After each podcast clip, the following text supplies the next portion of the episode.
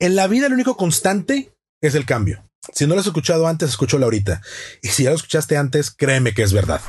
Estás a punto de escuchar un episodio de la primera temporada de Emprendedurismo para Adultos, estrenado en 2019. Lo que compartimos en este podcast son experiencias, anécdotas y entrevistas con diferentes empresarios y dueños de negocios. Relatamos nuestros consejos, éxitos y fracasos en este viaje que llamamos emprendimiento. Mi nombre es Jerry Medrano y esto es Emprendedurismo para Adultos. Comenzamos.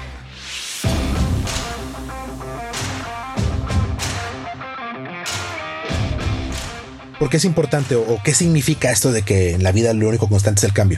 Las situaciones cambian, los indicadores macroeconómicos cambian, todas las variables sobre las cuales tú no tienes ningún control representan cambios. Y lo que pasa hoy no va a seguir pasando mañana. Entonces, si la única constante en la vida es el cambio, lo que nosotros podemos hacer para poder mitigar o poder trabajar bajo esa premisa es aceptar que las cosas van a cambiar y trabajar todos los días para que las cosas que a ti te interesan, tus objetivos, los puedas lograr en un ambiente de arte incertidumbre.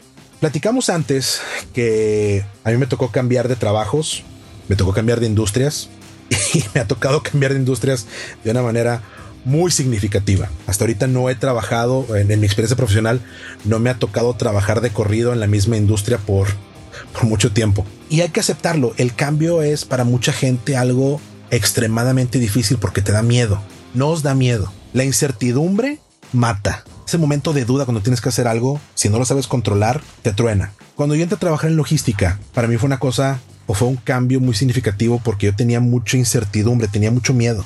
Yo, sé, yo sé trabajar en el momento en que entro en logística, yo sé cómo trabajar, yo sé cómo hacer las cosas. Tengo ya siete años trabajando en logística, ya sé cuáles son las bases, ¿no? Pero cuando entré a trabajar hace siete años, Realmente yo no sabía nada. Lo único que sabía de logística es, pues es que hay camiones involucrados, eh, hay choferes, hay mercancía que se mueve y ya. Y creo que ese es cuando me contrataron en mi, primer trabajo en logística, creo que esa fue mi respuesta acerca de qué sabe acerca de logística. Pues sé que hay camiones, sé que se mueven y se acabó el asunto. Afortunadamente no me contrataron para operar, me contrataron para poder hacer un rediseño, una reingeniería de la forma en que el equipo de operaciones estaba trabajando, buscando ahorros o eficiencias en costo al, al tener un equipo de trabajo remoto. Esa era mi experiencia te recuerdo, yo me aventé 11 años trabajando en, en call centers, entonces eso es lo que sí sabía hacer. Logística no sabía nada. Lo que era mi trabajo lo conocía muy bien. La industria en la que estaba para mí representaba un reto. Cuando entro en logística, entro eh, trabajando en Business Development, así era, el nombre del, del, equipo funcional en el que estaba trabajando. Business Development usualmente es una vertiente de ventas donde buscan eh, desarrollar giros de negocio nuevo o verticales de negocio nuevas para los clientes a los que ya se les vende algo buscas retener al cliente. En este caso, Business Development está enfocado a una reducción de costos y un rediseño de la forma que estaban trabajando. Yo estaba trabajando por una empresa en Estados Unidos que estaba montada en Dallas, Texas, y les ayudo a poner una oficina de operaciones en México, aquí en Monterrey. Y ya que la montamos, pues obviamente el, siguiente paso es, oye, pues entrena a la gente para que puedan operar como nos gusta operar a nosotros, ¿no? Y eso fue para mí un reto. Fue donde yo tenía el, el miedo, porque no sabía si yo iba a poder entrenar a la gente de manera correcta para que hicieran el trabajo que tenían que hacer y rindieran los eh, resultados que la empresa estaba buscando en ese momento. Afortunadamente, como yo fui curioso al principio y aprendí rápidamente cuáles eran los puntos básicos del, del negocio, tuve un buen nivel de éxito en entrenar a la gente que contratamos acá en Monterrey y desarrollamos un equipo de trabajo súper padre. Que les mando un beso y un abrazo porque es mi, equipo de trabajo actual. Nos mantenemos juntos hasta ahora. Eventualmente me, la empresa me nombró, sabes que ya no vas a estar en Business Development, pues ya hiciste lo que tienes que hacer. Ahora mejor métete como coordinador de operaciones para el equipo de Monterrey y quédate a Monterrey, ¿no? O sea, trabaja desde aquel lado que para mí súper, súper bien, porque podía estar con mi familia acá en Monterrey en vez de estar trabajando en Estados Unidos. Y eventualmente pude crecer como gerente de operaciones para todo el grupo. Algo supe hacer bien y la incertidumbre fue bajando. El nivel de incertidumbre fue bajando conforme más me adentré y más estuve haciendo y empapándome de lo que era el negocio. Algo que aprendí, digo, te recuerdo, esta empresa en la que estoy trabajando en ese momento cerró. ¿Por qué cerraron? Los dueños no no trabajaban desde la perspectiva de que las cosas cambian es la única constante. Hubo problemas internos entre los socios, no había un equipo de ventas, entonces la gente no se le vender. Y si sabemos algo acerca de los negocios es que los negocios tienen que vender. Porque cuando no estás vendiendo, cuando no estás capturando negocio nuevo y te quedas con el negocio que ya tienes, ese negocio probablemente o esos clientes probablemente se pueden ir. Y yo creo que más de un dueño de negocio te puede decir que sus retos más grandes como negocio es cuando se les va un cliente o un cliente grande. Eso le pasó a tu empresa. Uno de los clientes importantes se fue y no había con qué reemplazarlo en cuestión de ingresos. Y no estábamos buscando negocios nuevos. Entonces en ese momento fue un, ¿sabes qué? Páralo todo, estamos en modo de emergencia. Hay que ir a vender. Todo mundo póngase a vender. Está bien hacer esos ajustes, ¿no? Como dueño de negocio te digo, eventualmente todos nos tenemos que ajustar a hacer cosas que son necesarias para el negocio. Vender es una de las claves importantísimas de emprender. Hay muchas razones por las cuales tú, yo y la gente que nos escucha decide emprender un negocio. Y todo lo hacemos con un nivel de optimismo enorme, porque obviamente confiamos en que las cosas van a salir bien. Pero tenemos que entender que la base de todo negocio, sin importar qué industria estés, sin importar qué lo que estés vendiendo, sin importar a qué te dediques, las ventas, captar negocio nuevo, captar clientes nuevos, es lo principal. Y cuando no lo haces y no te acostumbras o no tienes bien marcada esta idea de que, oye, es que el día de mañana las cosas pueden ser diferentes, es que el día de mañana podemos perder un cliente, puedo perder una cuenta, puedo no estar involucrado en esta industria. Mil cosas pueden pasar. ¿Qué haces? Cuando no te preparas para la incertidumbre, ¿qué haces? Das bandazos. Tomas decisiones apresuradas y la mayor parte de las veces son decisiones equivocadas. Cuando este negocio cierra, por un brevísimo periodo, yo me quedo como un agente independiente. Oye, ¿qué significa eso, Gerardo? Me quedé trabajando en la misma industria tratando de conseguir clientes por mi cuenta, operando yo solo. Afortunadamente ya sabía cómo operar, ya sabía cuál es la operación básica de una, de una empresa de logística. Tenía los contactos, tenía los proveedores. El asunto es hacer que la gente con la que trabajaba creyera en mí, en que les iba a pagar, porque no es lo mismo trabajar con una empresa que tiene algo de tiempo a tú como persona física. Sí, híjole, ahora yo me la viento porque yo tengo los clientes ¿Y tú quién eres, no? O sea, ¿quién es Gerardo? Ah, pues que ahí estaba, ¿no? Es cuesta arriba. Empezar desde abajo cuesta mucho. Empezar independiente cuesta mucho. Deja tú la incertidumbre de saber, híjoles, que a ver si jala o no jala. Que para mí en ese momento no fue ninguna incertidumbre. tenía que jalar porque no tenía ingresos. Yo lo tenía que hacer funcionar. Te enfrentas a diferentes cosas. La falta de credibilidad es una cosa importantísima también. Y luego te vas dando cuenta de que hay otras consideraciones que debes tomar en cuenta al momento de que arrancas como independiente. Como a mí me tocó a fuerzas porque me quedé sin trabajo, yo me las salté todas. Nunca me puse a cuestionar y nunca me puse a pensar, híjoles, que a ver, tengo, tengo un formato de trabajo, ya tengo una estructura de cómo voy a trabajar, voy a empezar a trabajar a tal hora y voy a terminar de trabajar a tal hora. Ser independiente implica mucho control del tiempo tuyo, ser disciplinado. Y créeme, si una cosa yo no he sido en mi vida es disciplinado me gusta mucho trabajar con disciplina, pero siempre he sido un tanto indisciplinado en las cosas que yo hago, ¿no? Pero la disciplina es, es eh, importantísima, establecer tu rutina. Así empiezo, así acabo. Oye, pero entonces, ¿qué tiene que ver esto de la, de la disciplina con, con, los cambios, no? Esta, esta idea de que la única constante en la vida es el cambio. Tienes que estar preparado para poder ofrecer algo que sea único, para ofrecer algo que te dé, que, que brinde valor a los clientes y tienes que ser muy metódico al respecto. De hecho, cuando buscas eh, información acerca del manejo del cambio, porque hay cursos, hay, hay diplomados, hay toda una rama de, disciplina organizacional que se enfoca al, al manejo de los cambios. Lo que vas a encontrar es que el manejo del cambio es un trabajo deliberadamente metódico y disciplinado de siempre vas a hacer estos pasos para poder enfrentarte al cambio. Que a lo mejor es contraintuitivo, ¿no? Pero es muy cierto. El, el, caos lo combates con orden, porque el orden es el que te va a brindar consistencia. Y la consistencia al momento de trabajar es importantísima. Te lo digo por experiencia. En este punto, te puedo decir, bueno, ¿qué es, ¿cuáles son las cosas que aprendí de, trabajar como independiente? Lo primero que me llevé de trabajar con la empresa con la que estaba anterior es eh, tienes que salir a vender, tienes que consistentemente mantener un esfuerzo de ventas. Y sí, nosotros como emprendedores, cuando la idea es tuya, el vendedor número uno eres tú. El vendedor estrella eres tú, porque nadie va a vender con tanta pasión y con tanto entusiasmo lo que tú haces como tú, porque tú lo haces tú. Sí, tú te debes vender a ti, punto. Pero una vez que tienes este esfuerzo consistente de salir a vender, de salir a hablar con gente para que te hagan caso, te contraten, te consideren, te hagan casting, lo que sea, ¿no? una vez que estás en este esfuerzo constante, tienes que darte cuenta de que, bueno, si la única constante es el cambio, y si yo tengo que ser disciplinado para trabajar, ¿por qué me van a elegir a mí y no a alguien más? ¿Cómo cierro esa venta? A mí lo que me ha funcionado en mi experiencia y a lo mejor tú vas a tener un punto de vista diferente y hay mucha gente muy docta con muchísima experiencia que te va a decir que hay toda una, una ciencia detrás de cómo conseguir la venta, ¿no? Desde un punto de vista de negocio, desde un punto de vista de consistencia en el servicio que ofrecemos, a mí lo que me ha funcionado es brindar un servicio inigualable hay muchísima gente que va a hacer lo que yo hago. Hay muchísima gente que hace lo que yo hago. ¿Qué me distingue a mí? Y si ves una transacción de negocios, pues realmente solamente hay tres cosas que te pueden distinguir a ti de los demás. O das un precio extraordinariamente bajo comparado contra la competencia, o das unos términos de crédito extraordinariamente largos en contra de la competencia, o das un servicio que nadie más puede dar. A mí no me gusta regalar mi trabajo, eso soy yo.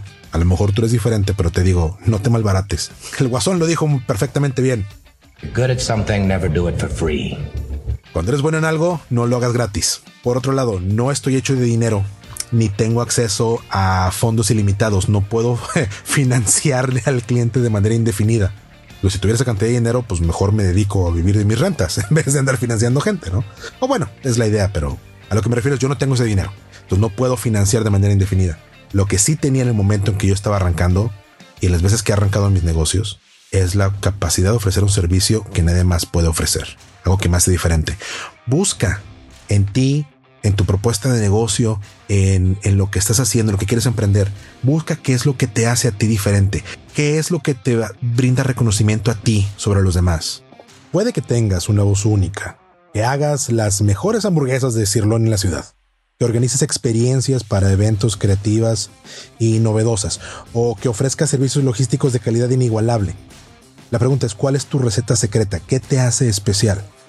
Recuerda que eh, esto no tiene que ver con la novedad, sino con la creatividad. ¿A qué me refiero? La Real Academia de la Lengua Española define el concepto de creatividad como la capacidad de generar nuevas ideas o conceptos, de nuevas asociaciones de ideas y conceptos conocidos que habitualmente producen resultados originales. En 2008, Julián Pérez Porto y María Merino explican que la creatividad consiste en encontrar procedimientos o elementos para desarrollar labores de manera distinta a la tradicional, con la intención de satisfacer un determinado propósito. La creatividad permite cumplir deseos personales o grupales de forma más veloz, sencilla, eficiente o económica. Entonces, Buscar esto que te hace diferente es identificar cuál es la parte creativa de tu propuesta. ¿Qué es lo que a ti te va a hacer diferente a los ojos del cliente contra la competencia? Te digo, en mi caso fue servicio. Mi equipo de trabajo, mi empresa, los diferentes negocios que tengo, buscamos eso, brindar una experiencia de servicio que es diferente a todo lo demás. Te puedo decir más, pero pues, son secretos de industria, entonces mejor no. Pero lo que sí te puedo decir es, la forma en que nosotros tratamos a nuestros clientes y la forma en que nosotros brindamos nuestro servicio en, las empresas va de la mano con lo que el cliente quisiera tener desde el principio. Brindamos información, brindamos mucha información, brindamos información de manera constante. Eso ha sido la base que nos ha permitido hacer una relación de mucha confianza con nuestros clientes. Información buena o información mala, nosotros la compartimos. Las noticias no son buenas ni malas, dicen por ahí. Las noticias son noticias. Es cierto, nosotros vivimos bajo esa, bajo esa perspectiva. O sea, te voy a decir lo que está pasando. Bien o mal, te va a gustar, no te va a gustar, pero prefiero decírtelo.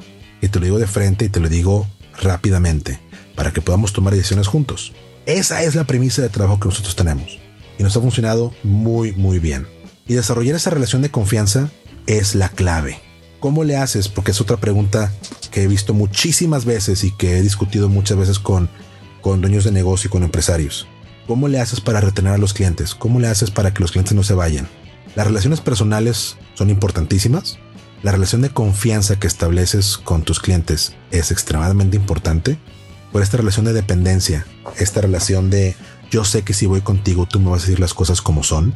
Yo sé que si voy contigo tú me vas a ayudar a ver las opciones reales que tengo. No me vas a ocultar las cosas que a lo mejor no me van a gustar o que no son tan buenas es primordial. Y a lo mejor suena como que, oye, es que todo el mundo debería trabajar así, ¿no? O sea, todo el mundo debería hablar con la verdad y debería decir las cosas como son. Pues sí, pero yo creo que si lo pensamos un poquito, todos nos damos cuenta, tenemos ejemplos de que las cosas realmente no funcionan así todo el tiempo.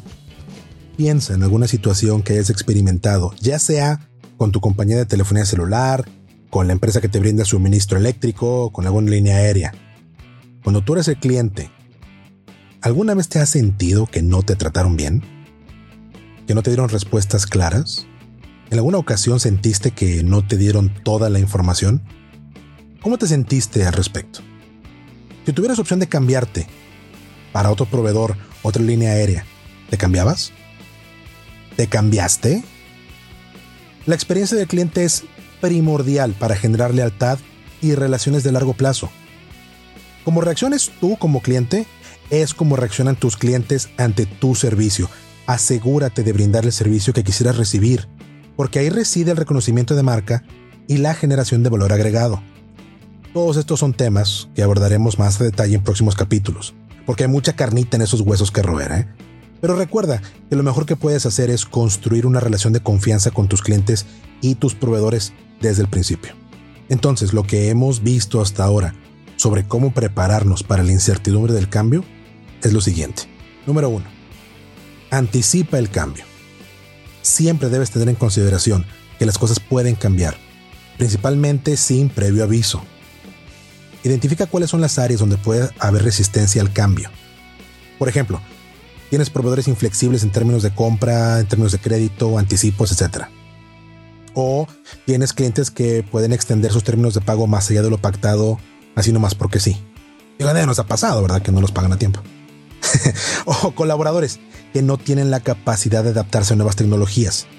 Estas son cosas que tienes que anticipar, son cosas que están ahí latentes y cuando viene un cambio te pueden afectar. Hay que anticiparnos estas situaciones. ¿Cómo? Punto número dos. Establece un plan de manejo de la resistencia al cambio. Mira, muchos de los ejemplos que te voy a dar ahora son acciones constantes, no de último minuto cuando el cambio ya tienes encima. Sí hay acciones a tomar cuando el cambio llega y la gente se resiste a cambiar. E, esto implica realmente mucho reentrenamiento de personal y sensibilización sobre la realidad de la empresa. Entre las acciones anticipadas está, por ejemplo, el desarrollo de nuevos proveedores, el desarrollo de procesos innovadores para reducir tiempos de operación, para reducir recursos o costos directos. Y obviamente, y esto es algo que es una buena práctica en todo momento, crear un fondo de reservas de efectivo para tener una fuente de autofinanciamiento cuando se pueda llegar a requerir. Por último, paso número 3. Reforzar el plan operativo. Se requiere disciplina al momento de implementar acciones que te ayuden a contrarrestar los efectos del cambio. Eso es lo que veníamos diciendo. La disciplina de mantenerte a la vanguardia de las variables directas de tu negocio, como la fluctuación de costos, competidores en el mercado, tanto nuevos competidores como ya existentes, nuevos productos o servicios que hagan los tuyos menos atractivos. ¿no? Estas son variables directas. Y hay también variables indirectas, como las fluctuaciones macroeconómicas, recesiones, variaciones cambiarias, apertura o cierre o modificación de industrias relacionadas a lo que tú haces. Mantenerte a la vanguardia de todas estas variables es fundamental para seguir aprendiendo de tu industria y de tu mercado. De igual manera, ya que logras identificar cuál es el valor agregado que brindas en tu negocio, tienes que establecer una disciplina operativa para mantener ese nivel de servicio que atrae y retiene a tus clientes. Ya sea que seas tú solo el que está operando el negocio o si tienes un equipo de trabajo que te apoye. Vamos a hablar un poquito ahora del, del, impacto del cambio en nuestra persona. John Fisher estableció en 1999 y luego hizo una revisión de su modelo en el 2012, que se llama la curva de transición de la persona, que es un análisis de cómo los individuos manejamos el cambio de manera personal. ¿sí? Cuando empieza un cambio, lo que sentimos es ansiedad. Oye, ¿y si, y si puedo manejar el cambio? ¿Si me puedo adaptar al cambio? Inmediatamente después viene una línea de eh, felicidad. Bueno, algunas cosas van a cambiar, viene un cambio, que bueno. Y luego empieza la duda. Oye, ¿y esto cómo va a afectar lo que yo ya tengo? ¿Cómo me afecta a mí? Y en este proceso, mucha gente dice, no, ¿sabes qué? ¿Cuál cambio? O sea, ¿cambio por qué? Y entramos en un proceso de negación. Hay que evitarlo. Los cambios son cambios. No puedes meter la cabeza en la arena y decir nada va a cambiar. Las cosas cambian. Hay que aceptarlo, no lo podemos negar. Pero también hay que tener cuidado. Que cuando empezamos a tener este miedo al cambio, esta incertidumbre que nos ocasiona nosotros el cambio, también podemos empezar a sentir enojo. Primero hacia otros, hacia los factores externos, Es que por qué, es que mira, es que el gobierno, es que eh, este competidor enorme que tiene todo el dinero del mundo y que vende libros este, de la a la Z y me está pegando a mí en mis ventas, no sé, ¿no?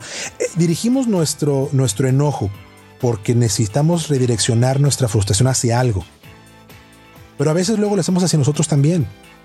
Y entonces sentimos una amenaza, es un punto en el, en el proceso de transición donde sentimos la amenaza Híjole, es que este cambio es más grande de lo que yo esperaba. Híjole, es que este reto es más grande de lo que yo anticipaba. Híjole, es que no sé si voy a salir de esto o no. Y te empiezas a enojar contigo. Es que cómo es posible que no lo vi. ¿Cómo es posible que, no, me percaté? ¿Cómo es posible que yo no hice las cosas a tiempo para poder eh, manejar esto? Y ojo, porque en este punto hay mucha gente que se desilusiona con el proceso. Dice, oye, ¿sabes qué? Adiós, ¿eh? Esto no es para mí. Ahí se ven. Bye bye. Ya no quiero nada de esto. Y muchos emprendedores en sus primeros años, en, sus, en, lo que arrancan, cuando empiezan a enfrentar cambios, es el punto donde dicen, ¿sabes qué? Besos, bye. Esto no es para mí. Es demasiado complejo. Yo no quería esto. Yo no puedo con esto. Le pasó a la gente con la que estaba trabajando. Y es bien duro. Pero entonces, ¿cómo no caer en la trampa de la desilusión cuando empiezas a eh, sentir esa amenaza constante o esa ansiedad, porque a lo mejor yo no puedo con este cambio. Hay que entender que ese enojo, ese enojo que sentimos hacia nosotros en ese momento, se puede convertir en culpa. La culpa te lleva a desilusionarte. Pero como hemos dicho, hay que aceptar. Si la cagamos, la cagamos. Y si tengo un cambio enfrente de mí y yo no hice algo en su momento, está bien, tengo que darme la oportunidad de fallar, no pasa nada mientras yo siga trabajando, mientras yo siga esforzándome, mientras siga trabajando en mi disciplina operativa. Y usualmente la gente aquí cayó en un punto de, depresión. Esa culpa se convierte en depresión. Es que, híjole, es que a lo mejor yo no soy bueno en esto, a lo mejor yo no sirvo para esto, a lo mejor yo no tengo lo que se necesita para hacer esto. Y neta, yo no te puedo decir la cantidad de veces que yo en lo personal me he sentido así.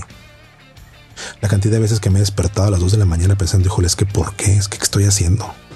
¿Cómo es posible? en qué estaba pensando.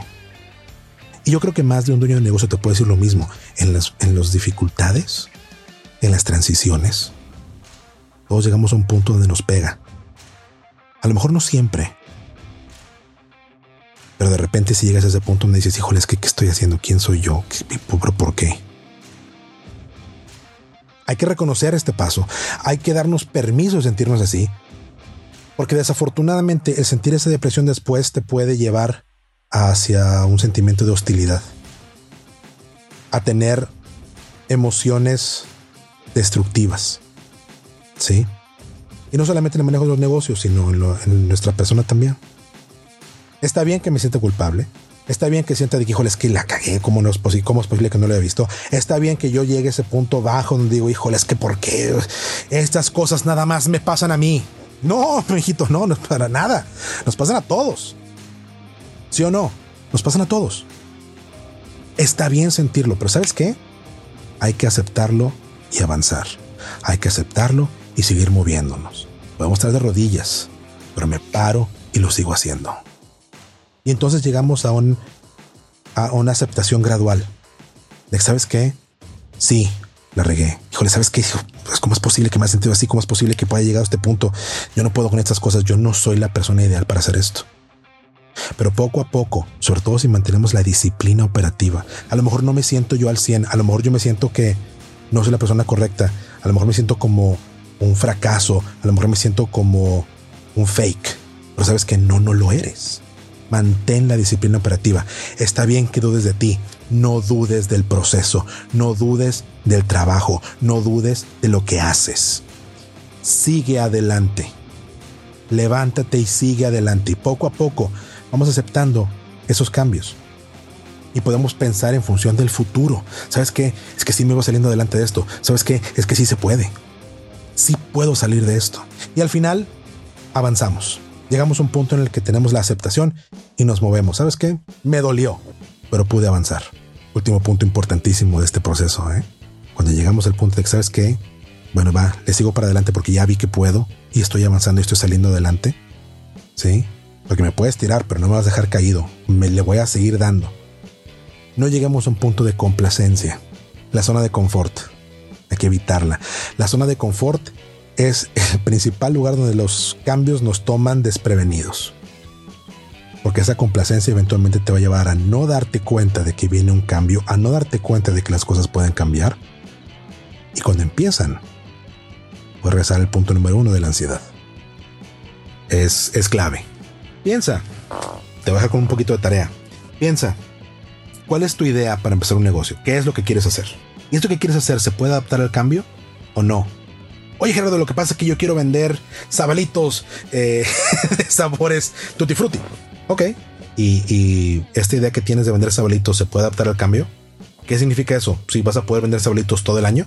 Oh, sí, como no, la gente usa sabalitos. ¿En invierno también? Un ejemplo muy burdo, pero estas son cosas que tenemos que pensar, ¿no? Piensa si tu negocio, si esa idea de negocio que tienes realmente se puede adaptar al cambio. Y por último, necesitas, necesitamos todos seguir aprendiendo de manera activa todos los días. Hay que ser disciplinados en la forma en que aprendemos. ¿A qué me refiero con esto? Yo te he platicado que yo aprendí muchísimo acerca de los diferentes trabajos que he tenido. Siempre he sido muy curioso, siempre he buscado aprender el porqué de las cosas y cómo funcionan. Y me gusta hacerlas a mí. Yo creo que es una característica que muchos emprendedores compartimos. Y yo te recomiendo que lo hagas de una manera proactiva y lo hagas de una manera deliberada hay que ser meticulosos y deliberados al momento de aprender. Aprender de manera constante es lo que te ayuda a identificar cuáles son los cambios que vienen y cómo te puedes mantener relevante tú con tu idea de negocio y cómo adaptarte al cambio que viene. Lee, lee mucho, aunque no te guste leer, y lee cosas que te ayuden. Te voy a recomendar un autor que a mí me encanta, Tom Peters. Tom Peters tiene una serie de libros que hablan acerca de adaptarte al cambio y a lo que te pide el cliente. Y hay un libro en particular de Tom Peters que si puedes encontrar y lo puedes leer, te puede cambiar eh, la perspectiva de cómo colaborar con tus clientes y cómo hacer buenas relaciones. Se llama Reimagine.